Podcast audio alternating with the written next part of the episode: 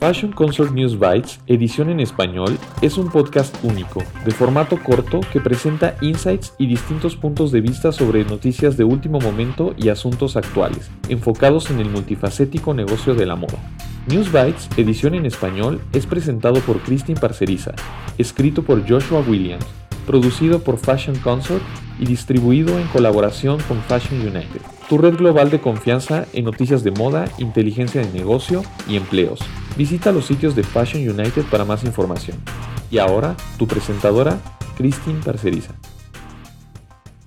En este episodio, Aprendizaje Omnicanal, que forma parte de la serie El futuro de la educación de la moda, hablamos sobre cómo la educación debe conectar con múltiples modalidades de aprendizaje como parte de una estrategia más grande que ponga al estudiante en el centro del proceso de aprendizaje. Así como el comercio minorista ha tenido que evolucionar para satisfacer las necesidades de los compradores a través de canales físicos y digitales, la educación también se está viendo obligada a evolucionar.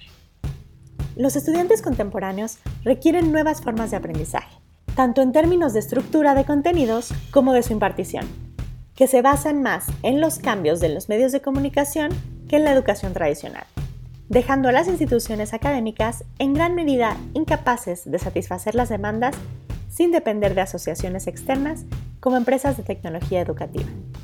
El modelo universitario actual depende fuertemente de una experiencia presencial en el campus. No solo es así como se ha hecho durante más de un siglo, sino que también proporciona a las instituciones múltiples centros de ingresos adicionales procedentes de las cafeterías, de los dormitorios, de los eventos deportivos, así como de otros tipos de ingresos.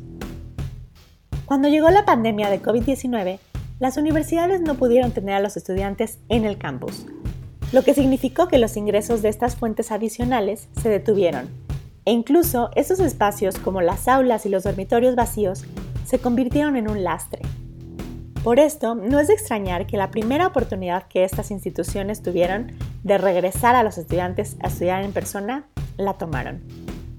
Estos preparativos comenzaron en serio una vez que se facilitó el cambio al aprendizaje en línea durante la primavera de 2020.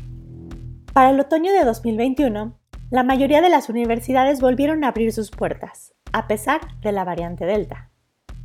Ante todo esto, se resaltó el marcado contraste entre las universidades tradicionales, que centraron todo su desarrollo en los últimos 50 años en gran medida en la construcción de nuevos edificios y la ampliación de la superficie del campus, a comparación de aquellas que se volvían más digitales.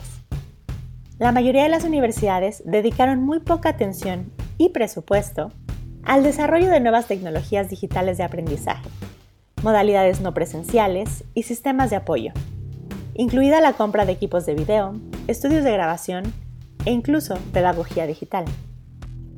Esta situación es análoga a la de la industria minorista, que hasta principios del siglo XXI seguía centrada en la expansión de su red de tiendas, dejando la venta en línea como algo secundario o auxiliar de su negocio principal.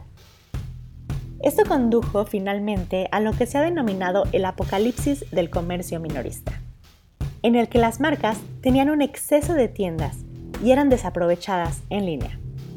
La pandemia aceleró el apocalipsis para muchas marcas, cambiando finalmente su negocio a un modelo totalmente omnicanal.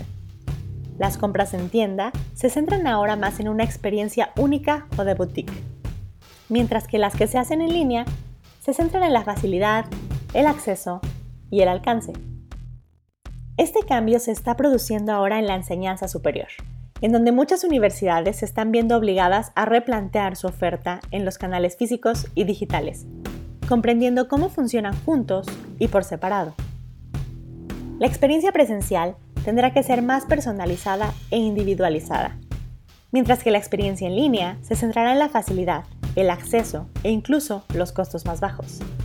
Los estudiantes pueden elegir uno u otro pero si lo que ocurrió en el comercio minorista puede verse reflejado en la educación superior, lo más probable es que los estudiantes quieran pasar de una modalidad a otra sin fricciones.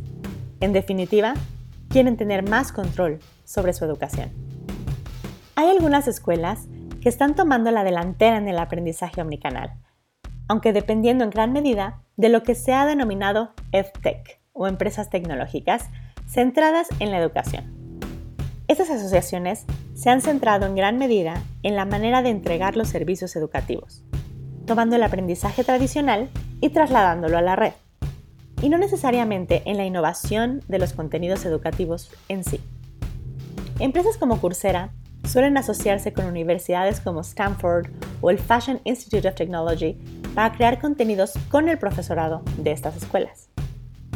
Compañías como Canvas y Blackboard se centran en trasladar los contenidos a Internet, proporcionando herramientas que facilitan a cualquiera la publicación de contenidos y la dirección de una clase.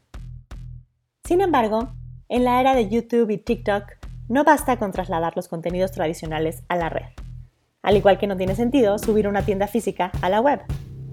Los contenidos deben ser más cortos y editados, con mayor producción audiovisual, incluyendo música, imágenes y video. Empresas como Yellow Brick, Masterclass, Business of Fashion y Fashion Launchpad están empezando a cambiar esta dinámica en el ámbito de la educación de la moda y de las artes. En resumen, la educación superior debe replantearse por completo, creando una estrategia para ser totalmente omnicanal. Aprendizaje completamente coordinado con el estudiante en el centro del modelo. Si es que quiere competir a corto plazo o existir a largo plazo. En nuestro próximo episodio, que es el último de esta serie dedicada a la educación, haremos una recopilación de los problemas a los que se enfrenta la enseñanza de la moda hoy en día y cómo debe cambiar para satisfacer las necesidades de una industria que cambia rápidamente. Gracias por escuchar este episodio de News Bites en colaboración con Fashion United, producido por Fashion Consort y escrito por Joshua Williams. Visita FC News Bytes para más información. Y si quieres compartir una historia o participar en News Bytes, por favor utilice el link de contacto o a través de Instagram en la cuenta arroba Fashion Consort Agency. Muchas gracias a nuestros invitados, a Christine Parceriza por traducir y presentar este episodio y a Spencer Powell por nuestro tema musical.